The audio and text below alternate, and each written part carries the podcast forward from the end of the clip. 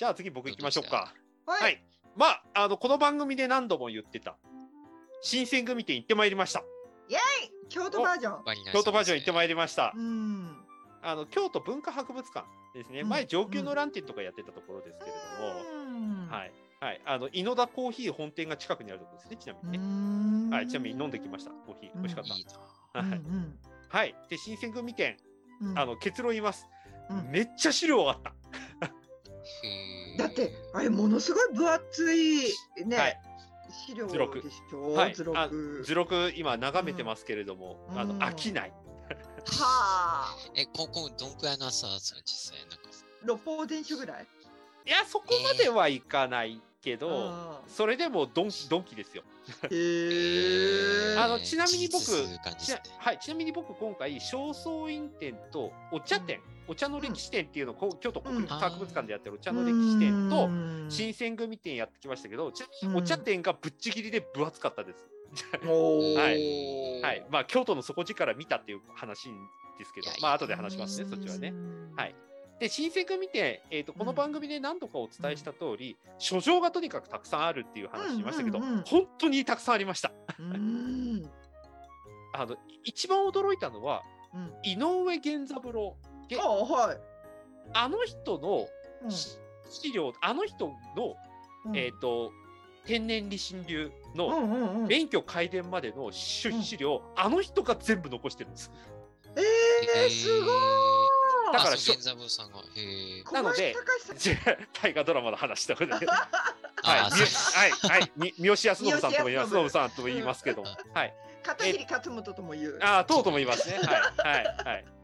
えっ、と、どういうことかというと、一番最初に、まあ、今でいうところの初段みたいなものから免許改伝までって、その時々に目録もらうもんで、その目録になんか、技の伝授みたいなのが書いてあるわけですよ。うんうんうん。なんかすげえかっこいい剣の名前とかありましたよ。なんか天狗剣みたいな、なんかそうかっこいい名前の、そう型をなんかお前に伝授するみたいな、天狗剣じゃなくてなんだったかな、天竜剣だったかな、飛竜剣、あ飛竜剣だ。飛竜剣かなんかススト2みたいだね。覇王剣とかさそうそうそう。剣とか。そう。こそれ絶対普通の面とか小手だよねみたいななんだろうけど、うんおそらく。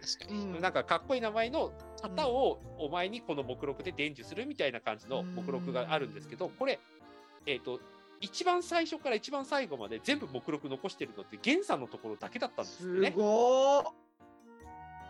なので源さんのところが、うん。あの全部残してるので天然理主流の全容が分かる貴重貴重な資料であるっていうふうに書かれてて事実うん源さんのところの資料結構ありましたけど、おうん、お、細かい。あ素れはびっく晴らりしい。いやーびっくりしましたよ。うん。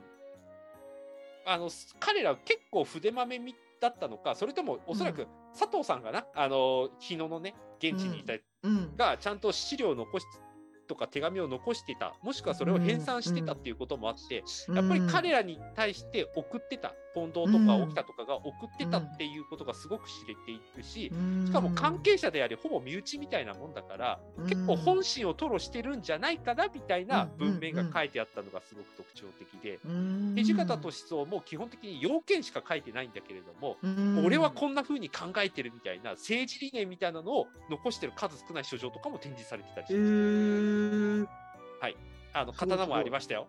あのお。泉泉の神ありましたよ、金刀。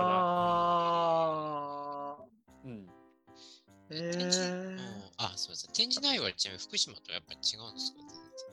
おそらく、えーと、メインはそんなに変わらないんだと思うんですけれども、あの京都ならではの資料が多分展示してあったんじゃないかなと思います、おそらくは。うんうんうん。はい、で結構その新選組がどういう立ち位置だったのかみたいなのも一応展示はされていたりとかもしましたし、うん。あとはねやっぱりね会津藩があの絡みだっていうこともあって、うん。会津藩ネタも結構ありましたよ。松平か片森さんのやっぱりあの天皇からもらった直筆の手紙とかもありましたしね、はい、それを肩身肌と持ってたってやつも展あ示されていたり、はいはい、いや、やい、やいのね。ーうん、ね八重の桜。思い出せますね。できましたあーうん、ちょっとね面白面白いって言っちゃうとすごく失礼かもしれないけど、近藤が首を取られて、どういいう顔でさらされてたかっていうのが現地とあの京都とかで全部ね顔つきが違うとかっていうのが全部絵で表現されてたりとかね。ええなんかグロいね。グロいんですけど、そのうんしかめ面で、あなんか哀れな感じでうん。さらされてたっていうふうに書いてあった書状もあったかと思えば、うんもうすごく勇ましい顔だったとかって書いてあったりとかっていう、やっぱりね、印象論の違いをやっぱり感じ取るやつありましたね。あとは土方の残したと言われる、あの託したと言われるあの写真とかね、うんうんうんうんうん。はい。はいありまはい。したし、あのん明治以降にそのうん新選組の生き残ったやつ20人ぐらいの、うんなんか、え、なんていうかな、えっ、と浮世絵みたいなものが残ってて、それを展示したりだとか、あの人は今的な。はい。実はこの人は二刀流の使い手だった的な感じで、なんかかっこよくみんな書いてある。今の刀剣乱舞でそうなキャラクターで。ももありましたしね。あとあの、うん長倉新八、僕あのうんうんうん長倉新八のあの回想録、うん正直言ってすっげえ面白くないなと思って読んだんですけど、うん彼のちゃんと記録しようと思って集積した功績ってやっぱでかかったなっていうのはちょっと見てて思いましたね。ううんうんんでやっぱりその明治以降に生きてた人たちのやっぱり積み重ねみたいなものっていうね、うん資料の残し方。面白かったのは長倉新八が新選組こんな感じだったよっていうのをなんか記した書状があるんですけど、うん大使筆頭が島田海だった。え 仲良かったんだなと思って。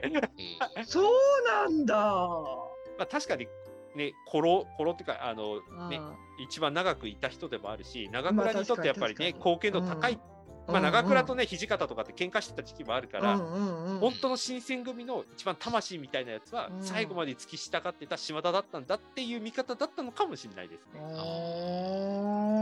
はいこれ正しい間違ってるとか話じゃなくて、やっぱり、ね、解釈の違いとしてやっぱ見ると面白いですよね。まあそりゃ人がいっぱい集まればね10人と色で見方も変わるしね。はい、はい。うんはいいや。はい、みたいな書状もたくさんあって、とにかく新選組の歴史をほぼ一通り見られるみたいな雰囲気を醸し出してた、はい、石田三役の一応、あのあれはありました、置いてありましたよ。ああ、はいはいはいはい。あ体験はできなかったですけど、置いてありましたよ、実際。へはい、ーはいはいはいいやあの、くどくどいやつですよね。はい、そうですはいはい。背負ってるやつもあったし、はいはい。はいという非常に面白い、てあの本当に新選組のなんか生資料をたくさん見ることができて、すごくあのお勉強になるはい資料あの新選組展でございました。確かに近年見た中では最大規模だったっていう感じですね。おお。はい。はい。ね、ちょっと、あのね、本当新聞版でもなんか見たいですね。はい。で、あとはさっき話したあのお茶の歴史の京都国立博物館でやっていた展示会も見に行ってきましたけど、これはね、前にこれ国宝展とか、えっ、と、今日の刀展、東証の刀一度展示とかっていうのもやったところでもありますけど、今回のお茶の歴史はね、もうガチお茶の歴史、この展示会み全部見れば一通りわかるみたいな、はい、網羅されている。まあ、茶碗ばっかりありすぎて、もうどれがどれだかよくわかんなかったですけどね。はい。目利きじゃないとわかんないね。はいえ天下の三方付きとかあったんですか、ちなみに？えっ、とね、三型付きの一つはありましたよ。もうありましたし、あの、変遷をやっぱり見るのがこういうのって、やっぱりすごくお面白かったっていうのがやっぱり大きくて、まあ、長長次郎のその作っていう、その千利休とかがこの世の中愛したと言われている、その茶碗とか、まあ、茶の一式道具とかいろいろ出てきましたけど、これ多分巷で売られてたら全然これがすごいなんて片言も思わないだろうなって言ったものがすごくすごいものだみたいな感じで展示されてると、ああそうなのかと思って横から下から見るみたいなそんなことをずっとやっておりました。まあ、く黒の極みみたいな、かっこいいとね、かっこいいと黒の極み。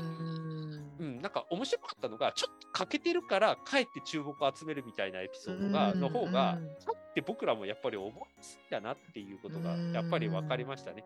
形が完全に整えられてると、ああそうなんだとしか言いようがないですけど、ここの部分が実は欠けているのがかえって趣があったんだみたいなエピソードがあったりとか、変わったところだとあの中国から来た茶碗でちょっと見てみたら割れてたからこれ直してくれって言って中国に戻したら、なんか変わった形で修理されて戻ってきたんで そのええ、それがかえってなんかすごくエピソードの物語豊かな茶碗っていう形で展示されていてこうなるとそのなんか茶碗そのものの価値とかっていうのってやっぱりね神秘がないとなかなか難しいですけどエピソードトークで入ってくるとなんかいっぺんになんか頭の中入ってくるなっていうのは今回の茶碗見て感じました。あの東今日の刀店見た時も感じましたけど、刀だけ見てもやっぱりね、ペンと刀の違いとか、太刀の違いとか、それはわかるけど、これが素晴らしいのかどうかっていう、分かりづらいなとかって思ってたりしたんですが、茶碗も似たような雰囲気ありましたね。